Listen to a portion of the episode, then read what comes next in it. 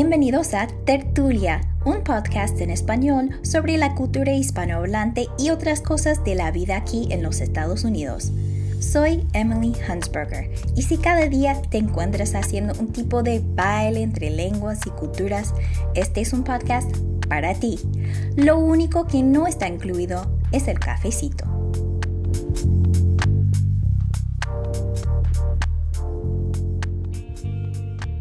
En este episodio tengo el gusto de conversar con María José Aragón, investigadora en el campo de la educación bilingüe y estudiante de doctorado en la Universidad de California en Santa Bárbara. Una pregunta central en sus trabajos es cómo los jóvenes que aprenden el inglés como segunda lengua pueden usar su primer idioma como un recurso positivo en los procesos de aprendizaje. Además, ella es hija de dos argentinos que nació en Austria, donde vivió casi toda la infancia antes de mudarse con su familia a Nueva York. Después de graduarse de la universidad allí, se fue a vivir en Argentina por seis años antes de regresar a los Estados Unidos. María José también tiene una hija a quien está criando para ser bilingüe en este país. Además de todo eso, la conozco desde hace casi 15 años. Majo, gracias por estar aquí. Un gusto hablar contigo. Igualmente, Emily, gracias. Entonces, para empezar nuestra conversación sobre la educación bilingüe, ah, quiero definir un poco ese término porque es muy general, pero en los Estados Unidos hay diferentes programas y, modelos. ¿Podrías explicar los diferentes tipos de educación bilingüe? Sí, claro. Em, en Estados Unidos hay dos modelos principales. Eh, dentro de esos modelos hay bastante diversidad. Em, pero uno de ellos es la educación bilingüe transitoria y en ese modelo el objetivo principal es eh, que los niños aprendan bien el inglés, o sea, no se busca el bilingüismo, sino eh, la idea es que los niños utilicen su primer idioma como base para facilitar el aprendizaje del inglés. Em, y en ese tipo de programa, eh, los niños primero aprenden, reciben la mayoría de los cursos en su idioma, su primer idioma, em, y lentamente va incrementando la cantidad de, em, cursos que reciben en inglés. O sea que pueden empezar con 90% eh, de cursos dictados en su primer idioma y 10% en inglés, y en dos o tres años eh, pasan a recibir todos los cursos eh, en inglés. Em, el otro tipo de programa bilingüe es, eh, son los programas de doble inmersión. Y en esos programas em, sí el objetivo es eh, promover el bilingüismo y el biculturalismo. Em, y la idea principal detrás de estos programas es eh, que el bilingüismo tiene muchos beneficios, tanto cognitivos y académicos como sociales para los niños. entonces, la idea es que todos los alumnos aprendan dos idiomas y los mantengan a lo largo de, a lo largo de sus vidas. Em, y en este caso también en general em, hay niños en estos programas, en general es la mitad de los niños tienen inglés como su primera lengua y la otra mitad tienen otro idioma como primera lengua, eh, puede ser español, mandarín, coreano, árabe.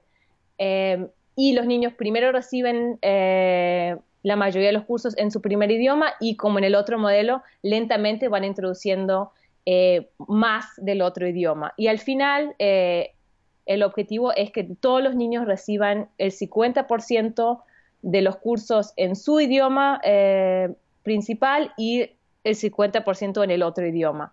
de tal forma que todos los niños reciban los cursos básicos como matemática, ciencia, lengua, ciencias sociales en ambos idiomas em, y puedan aprender contenidos de todo tipo en los dos idiomas.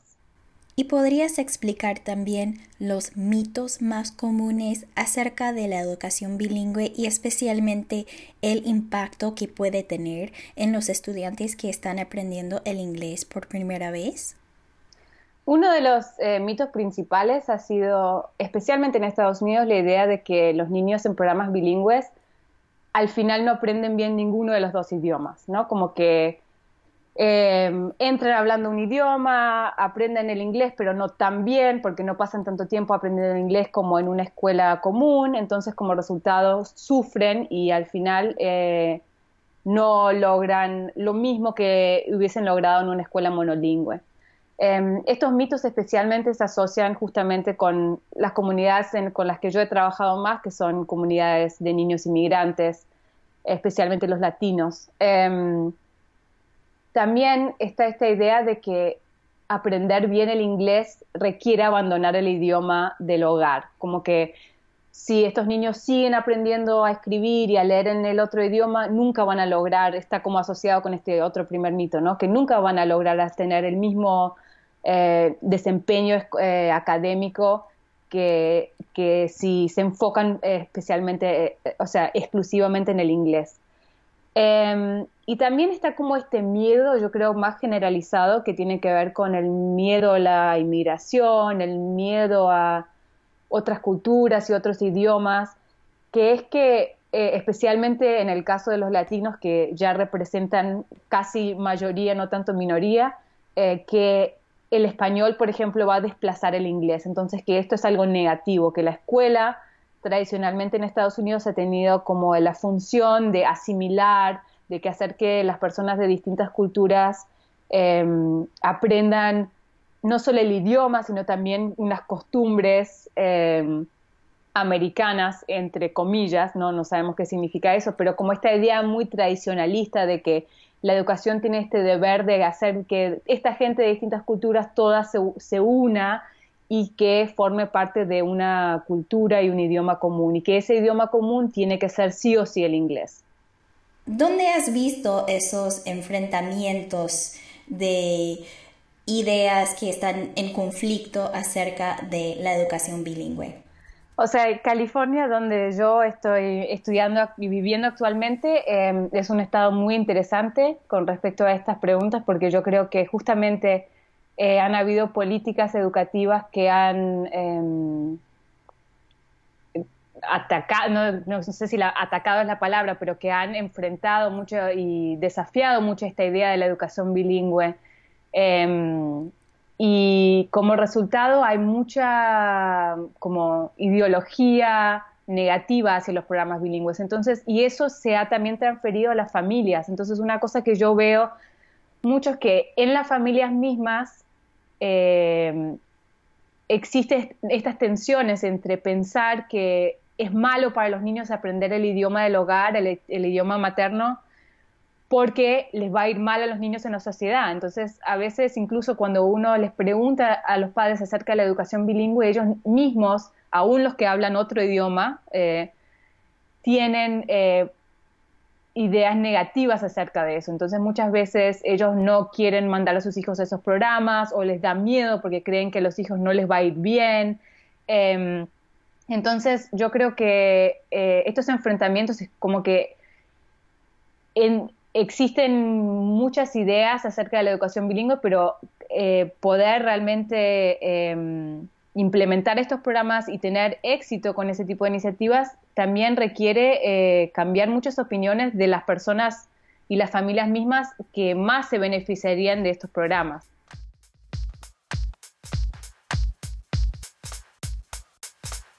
Estás escuchando Tertulia, un podcast en español producido en Estados Unidos por y para hispanohablantes de todos los orígenes.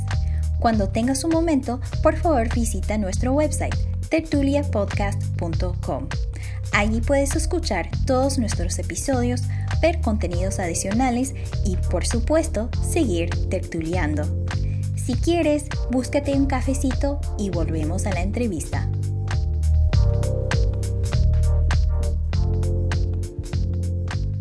Ahora volviendo a tu trabajo, cuéntame un poco de tus investigaciones.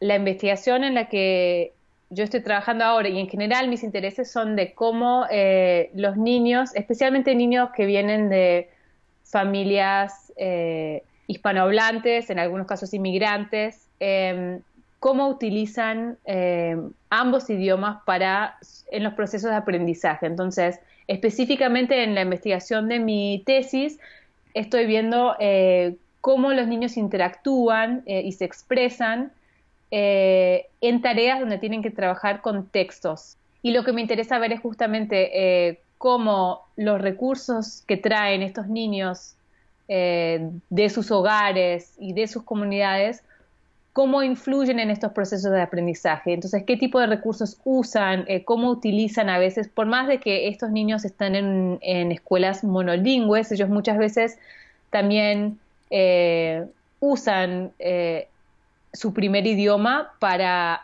hacer conexiones, para eh, encontrar sentido, para interpretar las cosas que están leyendo, incluso para comunicar sus ideas e interactuar con sus compañeros.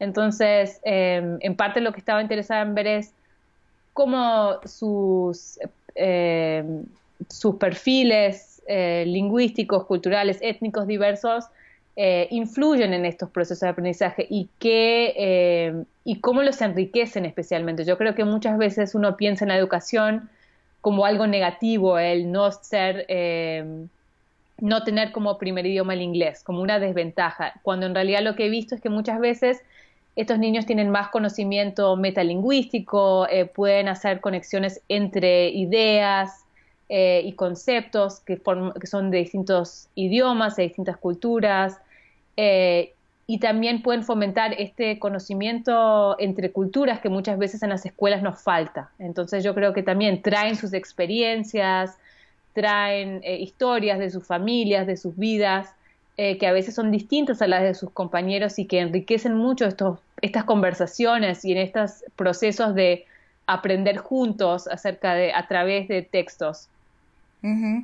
Entonces, para poder imaginar, digamos, un, una foto mental de tu trabajo. ¿Has estado allí escuchando a un grupo de niños? O sea, después de completar un examen, por ejemplo, están ahí hablando eh, en inglés y en español sobre ¿Pudiste entender esa cosa que leímos en el texto? no, yo creo que es tal cosa, pero no sé, al final, algo así como que estaban conversando entre sí o con la maestra o maestro, ¿cómo, cómo fue? Sí, lo que yo hice fue pasé un año en un aula, em, como conviviendo con los alumnos, yo era para ellos, o sea, obviamente yo les expliqué que estaba haciendo una investigación, les conté de mi proyecto, tuvieron muchas oportunidades para hacer preguntas, ellos sabían que yo estaba en la universidad pero yo también era ayudante en esa clase, entonces eh, la maestra me daba tareas em, y yo trabajaba mucho justamente ¿Y qué grado era? Perdón. Ah, perdón, sexto grado. Sí, lo que hice entonces fue, es un trabajo etnográfico de alguna forma, o sea, como que yo pasé un año con esos niños y yo los observaba y también trabajaba como que por otro lado yo también era eh, parte de, esa clase, ¿no? Yo ayudaba y también a veces me daba tareas la maestra y yo eh, ayudaba con distintas actividades, especialmente con estas discusiones. O sea, yo no, no los veía durante los, los exámenes, sino más que nada eran tareas donde ellos, por ejemplo, tenían que leer un texto en un grupo y después tenían preguntas para responder o tenían que ese tipo de cosas, como que hay mucho de eso ahora. Entonces, y también debería agregar que lo que yo hago es, eh, o sea, también los entrevisté, yo tomaba apuntes mientras que estaba en el aula, pero también los grababa en video. Entonces yo tengo datos, mi, mi análisis principal se basa en eh, videos de estas discusiones en los grupos entre los niños. Entonces, a veces estoy yo en, esos, en esas conversaciones, yo estoy ahí, a veces em, está la maestra y a veces ellos están solos.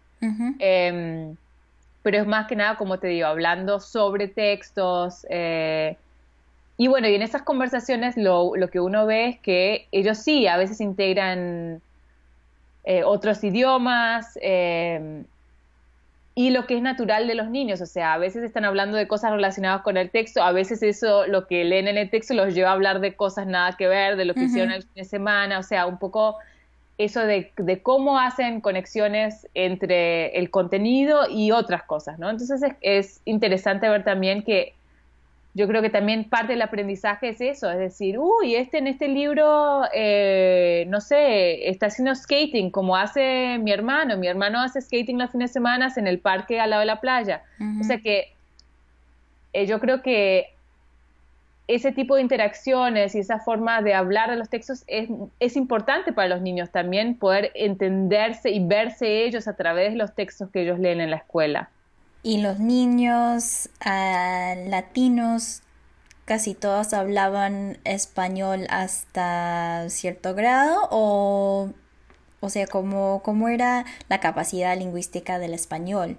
Sí, e, eso también lo encontré interesante y también es como una de las cosas que he aprendido a través de mis investigaciones es no asumir nada con respecto a las capacidades, que es como que a veces uno, eso también creo que es uno de los desafíos del sistema, es que inmediatamente si un niño, eso es lo que ocurre mucho, especialmente de donde estoy yo, es que si un niño habla, tiene padres que hablan otro idioma en la casa, el niño automáticamente eh, lo categorizan como English learner, entonces mm. automáticamente lo ponen en eh, en clases especiales para recibir soporte adicional para aprender el inglés. Em, y nunca se considera la posibilidad de que ese niño igualmente podría hablar perfectamente inglés, ¿no? O sea, especialmente los niños que empiezan, no sé, el, estar en guarderías o en van a preescolar en inglés, o sea, cuando llegan a la escuela ya muchos ya hablan perfectamente inglés, sin embargo, en su casa hablan otro idioma. Em, entonces yo creo que hay mucho prejuicio acerca de qué significa, como que si hablan un idioma en la casa, no puede ser que también hablen el inglés, ¿no? O si hablan, los padres hablan un idioma, ese niño necesariamente habla ese idioma. Por ejemplo, yo tenía uno de los niños que yo observé eh, de forma más cercana durante esta investigación, él entendía el español, pero hablaba muy poco, eh, y era como casi como una postura de él, como que su hermano sí hablaba, sus padres sí hablaban, pero él hablaba inglés y no le gustaba hablar el español y sin embargo me decía que que algunos miembros de su familia solamente hablan español, como sus abuelos, algunos tíos, em, y sin embargo él como que le tenía un poco de, como yo sentía que le tenía un poco de rechazo al idioma, como que él entendía y también tenía muchos amigos que hablaban español, pero él eh, hablaba bastante poco. O sea, por lo que yo podía ver, obviamente es como que uno tampoco, es difícil saberlo en esos contextos cuánto él, eh, cuánto mostraba, pero cuando yo le pregunté, él caracterizó así sus, sus habilidades, él me dijo, entiendo, pero hablo poco y hay muchas palabras que no sé y me, como que me cuesta comunicarme con muchos familiares. Eh, entonces había como una gama bastante amplia. Después, por ejemplo, tenía otro eh, alumno que sí hablaba muy bien español, o sea, muy bien. Eh, hablaba en su casa, con sus amigos, hablaba conmigo, también hablaba en español, como muy fluido. Em, y también él se sentía mexicano, como que él había nacido en Estados Unidos, pero él, él me decía que él se sentía 99.99999% mexican. no sé dónde, qué pasaba con el otro 0,0000%, pero él se sentía mexicano eh, y tenía muy fuerte y marcada esa identidad. Entonces, yo creo que eso también es parte de lo que yo veo en mis trabajos, es que uno tiene como estos, estas categorías, como English Learner o como eh, Immigrant Student o Minority, y como que eso... Eh, como que eso representa para la gente una experiencia, ¿no? Como que necesariamente tiene que ser de tal forma o que habla mejor un idioma que el otro, que uno tiene un montón de ideas sobre lo que eso significa y que muchas veces hay mucha diversidad dentro de los mismos grupos y dentro de las familias y dentro de las comunidades y que depende de muchos factores.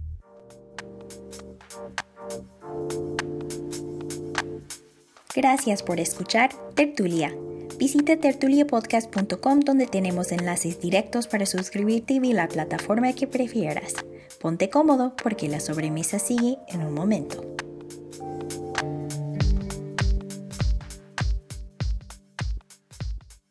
Cuéntame un poco de tu experiencia personal con la educación bilingüe, o sea, porque has vivido en distintos países, también tu familia te enseñó en casa y, y cómo, o sea, todos los lugares y, personas en tu vida contribuyeron a tu educación multilingüe?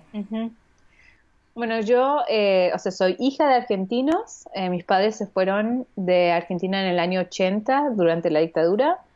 Em, y ellos son los dos de la ciudad de Buenos Aires, se conocieron allá. Em, y se fueron por una oportunidad laboral. Mi, ah, mi papá consiguió un trabajo que en ese momento parecía ser eh, temporario en, en, Viena, en Austria. Y bueno, y se fueron allá y se terminaron quedando muchísimo tiempo. Yo nací al año eh, en Viena y mi hermano también. Em, y nosotros ahí, bueno, mi, como dije, mi papá empezó trabajando para las Naciones Unidas. Mi mamá después también, después de unos años, también consiguió trabajo dentro de la misma organización. Y entonces, y nosotros íbamos a una escuela internacional en la que la mayoría de los niños tenían padres que trabajaban para eh, Naciones Unidas o alguna organización afiliada. Entonces, em, esa fue una experiencia muy, o sea, yo la disfruté mucho, me dio la posibilidad de conocer niños de todas partes del mundo. Em, mi mejor amiga en la escuela primaria eh, era de Sri Lanka, eh, tuve amigos de todas las religiones eh, que hablaban distintos idiomas en las casas, a veces que hablaban más de un, idioma que tenían padres de distintos países, de distintas culturas y que hablaban distintos idiomas con ellos en las casas. o sea que eso para mí fue muy enriquecedor. Y la escuela era principalmente en inglés, o sea, en realidad era una escuela internacional monolingüe en el sentido que todos los contenidos, las, las materias se daban en inglés, pero teníamos, eh, aprendíamos alemán como segundo idioma, eh, porque, bueno, estábamos en Austria, y después también teníamos la posibilidad más adelante, a partir de middle school, de eh, escuela media, em, de aprender otro idioma, que podía ser creo que teníamos árabe, em, francés, no sé si también había japonés, eh, había un par de otros idiomas que un italiano, algunos idiomas más. Em, y una cosa que yo observo mucho ahora viviendo en Estados Unidos es em, que de alguna forma, o sea, claramente fue una experiencia muy privilegiada, pero fue especialmente privilegiada en el sentido de que Em, yo nunca sentí que mi, el idioma que yo hablaba en mi casa eh, valía menos o era, mm. eh, era mala o que yo tenía que dejar de hablarla o que para que me vaya bien en la escuela yo tenía que... Eh, descartarla. Sí, descartarla o dejarla de lado o despreciarla o, priorizar el inglés. yo nunca tuve esa sensación. Em, yo creo que las escuelas internacionales o específicamente la, la, yo tuve en Viena hasta los 16 años y después en, lo trasladaron a mi padre a Nueva York y ahí terminé la escuela en la escuela internacional en, en Nueva York. Eh, pero en ambas escuelas yo creo que eh, tuve esta misma sensación. Yo creo que hay muchas otras cosas que en mi experiencia las escuelas no trabajaron mucho. Yo creo que en las escuelas internacionales hay un poco esta visión un poco idealista y e inocente, naif acerca de esta convivencia de las culturas. Yo creo que mirando atrás me parece que hay muchas cosas que no se trabajaron mucho, temas de racismo, de desigualdad, em, temas de la sociedad que no se, no se trabajaban de forma muy explícita, ¿no? Pero sí creo que esta idea de que de valorar eh, la, la, cultura las culturas del hogar, los idiomas eh, diversos, sí era muy importante y para mí fue muy importante porque me permitió em, mantener una conexión muy cercana con el país de el país que yo considero mi país a pesar de haber vivido recién como adulta allí em, entonces bueno y o sea la parte bilingüe vino más porque eh, mis padres eh, se tomaron como muy en serio el tema de que yo eh, aprendiera el español. Para ellos era muy importante. Eh, mi familia en Argentina nadie habla inglés, mis abuelos ninguno habló nunca inglés. ellos inicialmente pensaron siempre que iban a poder volver o que iban a querer volver y después no volvieron hasta que se jubilaron hace unos años. O sea que tuvieron gran parte de su vida, creo que hasta ahora como la mitad de la vida viviendo en el exterior. Em, pero ellos, por ejemplo, me leían en español, traían, grababan música, canciones, en cassettes en esa época, em, de canciones para niños, em, también después videos, grababan incluso sí, dibujos animados, programas para niños, ese tipo de cosas. Traían muchas cosas eh, de allá para, para exponerme a la cultura y al idioma. Eh, y en mi casa siempre solamente se habló español, eh, especialmente cuando yo era más chiquita. Después, cuando nació mi hermano, nosotros como que, como suele pasar en, en muchos hogares, eh, entre ustedes hablaban sí, entre nosotros hablábamos, en una época creo que hablábamos alemán, después hablábamos en inglés y después hasta el día de hoy yo hablo en general con mi hermano cuando estamos solos hablamos en inglés, eh, sin embargo cuando estamos todos los cuatro juntos hablamos en, en español. Em, pero yo creo que en el caso de mis padres eh, sí hubo mucha, ellos creían muy fuertemente que era importante para nosotros aprender el idioma, que era parte de nuestra identidad de que, eh, y que ellos querían que tengamos una conexión con nuestro país y con nuestra cultura y especialmente con nuestra familia. Entonces, eh, yo creo que hicieron grandes esfuerzos para que eso fuera posible. ¿Te consideras argentina?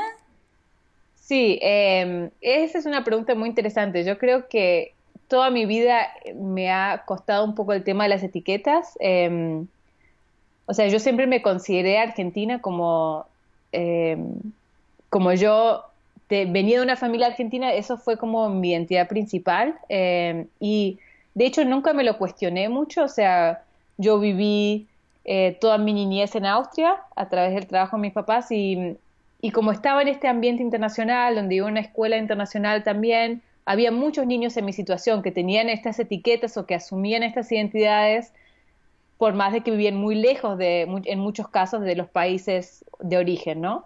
Em, pero cuando llegué a Estados Unidos es como que me encontré con que em, estas etiquetas acá funcionan de una forma muy distinta. Hay mucha gente que justamente no se identifica con la cultura de sus padres y no se siente americano. Entonces, em, entonces eso es, es, muy distinto a lo que yo estaba acostumbrada. y yo sigo identificándome como argentina, por más de que entiendo que es raro que haya vivido solamente como adulta. Yo viví toda mi vida eh, primero en Austria y después en Estados Unidos y recién a los 22 años me fui a Argentina. Entonces es un poco eh, raro en ese sentido sentirse tan eh, identificado con, con, ese país, que para mí muchos años, mucho tiempo fue algo que yo vivía una vez por año o podía visitar solamente muy rara vez. Y en Estados Unidos es un poco difícil para mí a veces saber cómo insertarme y cómo identificarme en términos de estas categorías más grandes. Em, yo al principio hablaba, mi tendencia muchas veces es hablar en español con la gente que yo escucho hablar español o creo que habla español, como que es una forma para mí de relacionarse con la gente. Em, yo me di cuenta muy pronto que no todo el mundo eso le cae bien y que acá por el ámbito, o sea, por el clima eh, político y social, muchas veces la gente que pertenece a distintos grupos que se consideran latinos o hispanos tienen experiencias muy diversas y no siempre les gusta o se sienten cómodos hablando español con alguien que no es de su comunidad. Entonces, eh, yo diría que no me considero latina más que nada porque me parece que mm, em, es difícil, es una pregunta difícil, o sea, me considero y no me considero. Yo creo que si alguien me pregunta, yo no, sería la primera cosa que yo digo. Em, pero por otro lado, yo también creo que eh, mi experiencia, como dije, ha sido una experiencia de mucho privilegio. Eh, y que tiene en muchos casos muy poco en común con ciertas comunidades. Entonces creo que también es un poco como poco auténtico tratar de asumir esas identidades que, eh, como yo digo por ahí, yo no las siento tan propias y las personas que sí eh, se identifican con esos términos tampoco me, me, me, ven como parte. Entonces yo creo que yo trato de ser cuidadosa con esos eh, esas labels porque me parece que muchas veces la gente las usa como sin pensarlo mucho, ¿no? Como que... Eh, entonces sí, para decirlo de forma más resumida, me siento argentina, me sigo considerando argentina por más de que yo creo que eh, vivo en Estados Unidos me encanta vivir en Estados Unidos y me siento identificada con muchas partes de las múltiples culturas que viven acá también. Entonces, eso también sigue ocupando un lugar eh, importante en mi identidad. Pero si me preguntan, como dije, soy argentina. Por último, quiero pasar a la meta tertulia, que es un segmento donde se puede hablar sobre el uso del español en los Estados Unidos. Entonces, cuéntame, Majo, ¿qué cosas prefieres expresar solamente en español? O puede ser al revés, pero cosas que solo te cuadran en una lengua o la otra y no en ambas. Em, yo creo que una de las cosas que yo noto que para mí es más difícil comunicar en, inglés es eh, temas de cariño. Entonces es como que a mí, por ejemplo, em, hablando con, mi hija, em, obviamente yo hablo con ella en español, pero es como que toda esa, esa parte afectiva de, de expresarle te quiero mucho, eh, mi amor, todas esas cosas no me, no me nacen decirlas en inglés. De hecho, tengo una amiga em, costarricense con la que medio en burla, medio como que se nos pegó, que nos decimos siempre honey, pero justamente porque a nosotros no, no nos sale natural decirle honey a alguien. Y me pasa incluso con amigos o que expresar cariño en inglés para mí es difícil, como encontrar las palabras justas o decir, yo creo que el español es más como nuanced, ¿no? Tiene más eh, matices para expresar algunas cosas. Entonces, eh, también, por ejemplo, yo a muchos de mis amigos los quiero mucho, pero me, cuesta a veces decir I love you, porque I love you para mí no, no sé qué significa exactamente como...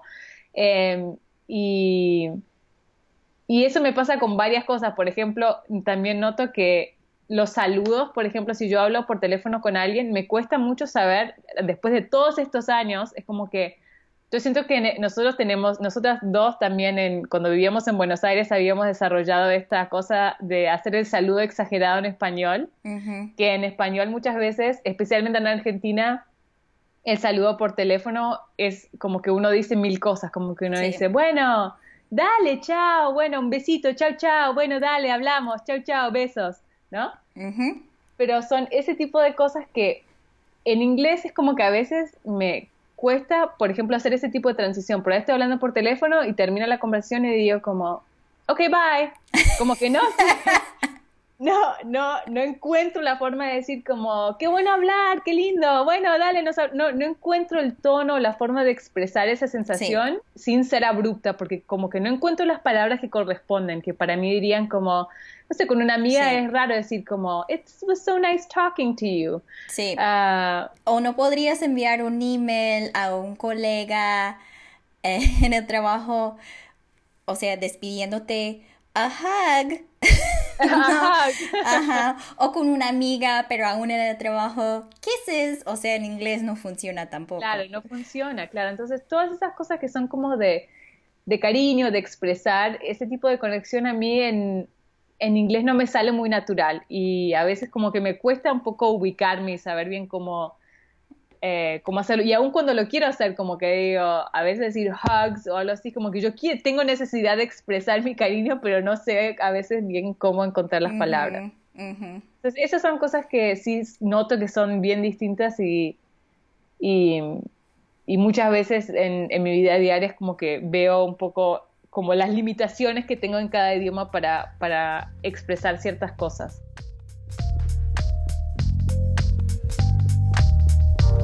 Debo notar que hablé con María José antes de las elecciones del noviembre pasado y tengo una noticia al respecto. La mayoría de los californianos aprobó Prop 58 o Proposición 58, que eliminó casi todas las restricciones de la educación bilingüe, las cuales se implementaron luego de otra proposición que se aprobó en el 98. Ahora en California se permiten lenguas que no sean el inglés en las aulas y será posible desarrollar programas de doble inmersión. Si quieres saber más sobre la educación bilingüe en los Estados Unidos, tenemos información y links en tertuliopodcast.com. Y si quieres, déjanos un comentario sobre tu propia experiencia con la educación bilingüe. Gracias por escuchar Tertulia. La música que has escuchado en este episodio se llama Chill Wave por Kevin McLeod. Tertulia es una producción de Tertulia LLC. De Tertulia. Tertulia.